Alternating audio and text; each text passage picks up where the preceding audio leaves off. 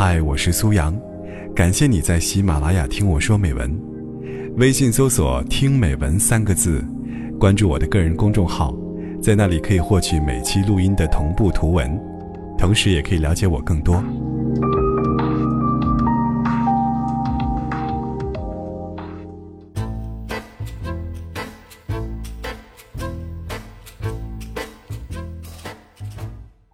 我们喜欢把那些玩弄感情，或在一段感情里动机不纯、人品性情较差的男人，叫做渣男。理所当然，他们配得上这个称号。但现实中，这样的男人并不占多数，而我们却总能习惯性的听到“渣男”这个词。这个词往往出自女生对于前任的评价中，好像只要一段感情失意，归根结底，都是因为没有找到正确的人。遇到了渣男而已。把所有的过错和一段失意的感情，总结于一个男人的品行，觉得这样就会坦然放下的姑娘，只是没有勇气承认这样的事实。他只是不爱我了。就像让你去承认，在这场恋爱的博弈中，你输了一样。身边的一个女生，早先在朋友圈天天秀恩爱，撒狗粮。后来无意发现，她竟整整一周没晒图片了，心里顿时有种不好的预感。一问，果然和男友分了手。原因很简单，姑娘的男友爱上了自己的闺蜜，上演了电影中常出现的狗血剧情。姑娘把男生痛骂一通后，草草分手。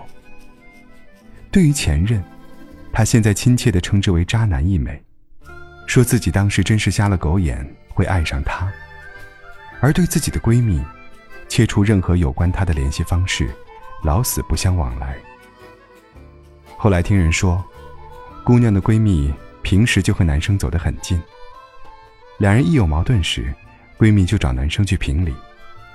时间一长，不免擦出了感情的火花。姑娘对我抱怨渣男的品行时，我没有跟着附和说，那男人真是太渣了。只是安慰她说：“这件事恰恰证明，他还不够爱你。如果爱，即使对你闺蜜心生好感，对你的感情也会压抑住自己内心的情愫，然后和对方保持恰当的距离。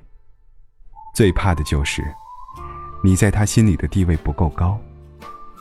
如果这是一个考验你们感情的机会，那么你彻彻底底的看清了男友对你喜欢的分量。”但在爱里，对于喜欢程度的多少，很抱歉，你输给了你的闺蜜。而有确切的调查显示，男友出轨女朋友闺蜜的概率是很高的。而有些人之所以出轨，也并非是他人品很渣，可能你们的感情出现了问题，也可能他喜欢你，但还不够爱你。对于他喜欢你。还不够爱你，这是两码事。就像男人和女人的区别在于，十分的感情，男人是可以仅靠着六分的喜欢，就会和你谈恋爱的物种。但他可能给予你的爱，也就仅仅六分的上限。日常生活中，他依旧会对你甜言蜜语，但脱口而出的誓言，难免多少夹杂些虚情假意。他能温暖的搂你入怀。但搂住的手臂，总是没能拥抱得太紧。他能在节日的时候送上礼物，但总感觉没有太用心，缺乏诚意。聊天的过程很随意，沉默的时候，又太用心。但你如果问他，你爱我吗？他可能会毫无违心的脱口而出：“我是爱你的。”后来你们分手后。再回忆这段场景时，你觉得他可能骗你，玩弄你的感情，有利可图，或者说，对你玩腻了，就开始见异思迁。其实并不是，或许一开始，他就是喜欢你的，但我们心里都清楚，那样的喜欢，远远还不够，是不够百分百的真诚、热烈和深情的。就像马南波杰克里的一句台词：“我是爱你的。”我知道，但那永远都不够爱。这就是为什么我说，他并非不喜欢你，只是不够爱你，只是两码事的原因。爱是有分量的，我们不得不承认。他爱你六分，所以无法真心实意的给你十分，因为他也骗不了自己。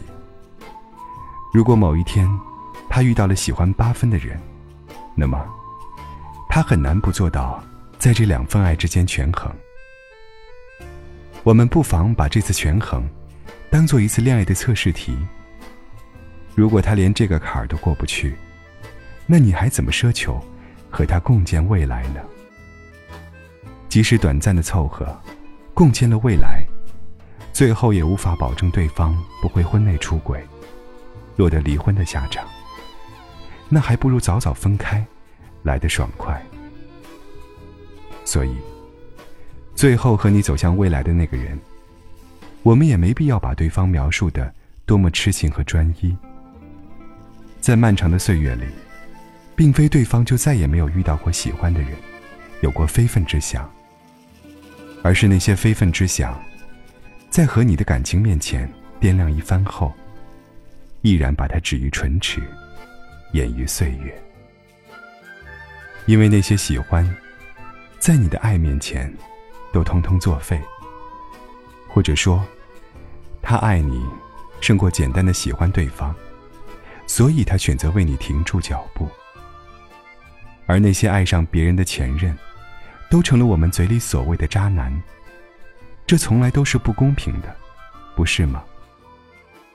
有句话说的很好，后来那些被称之为人渣的人，最开始，也都是脚踏着七色的云彩。满怀着希望而来，也曾照亮过你的世界呀。而我们日常中的大多数情侣分手，究其终极原因，是不够爱了。其实就这么简单，他可能和渣不渣，没什么关系。他爱你的时候，一心一意，护你周全，生怕你受一丁点伤害。他不爱你的时候。你绝望的泪流满面，他都觉得你做作、心烦。所以，与其死磕着咒骂对方是渣男，不如坦然的去接受日常的聚散别离，以及去接受他不爱你了这个事实。你无法改变和扭转这样的事实，但你也不是唯他不可。我们都要在爱里走得潇洒。才不会在爱里变得廉价。认识到这些后，你才能更好的往前走。感情是牵强不来的，那是两个人的心甘情愿，一心一意。没有哪段感情一开始就确定白头偕老，所以，对方要走，也不要太过挽留，因为你哭起来或者骂骂咧咧的样子。一定很难看。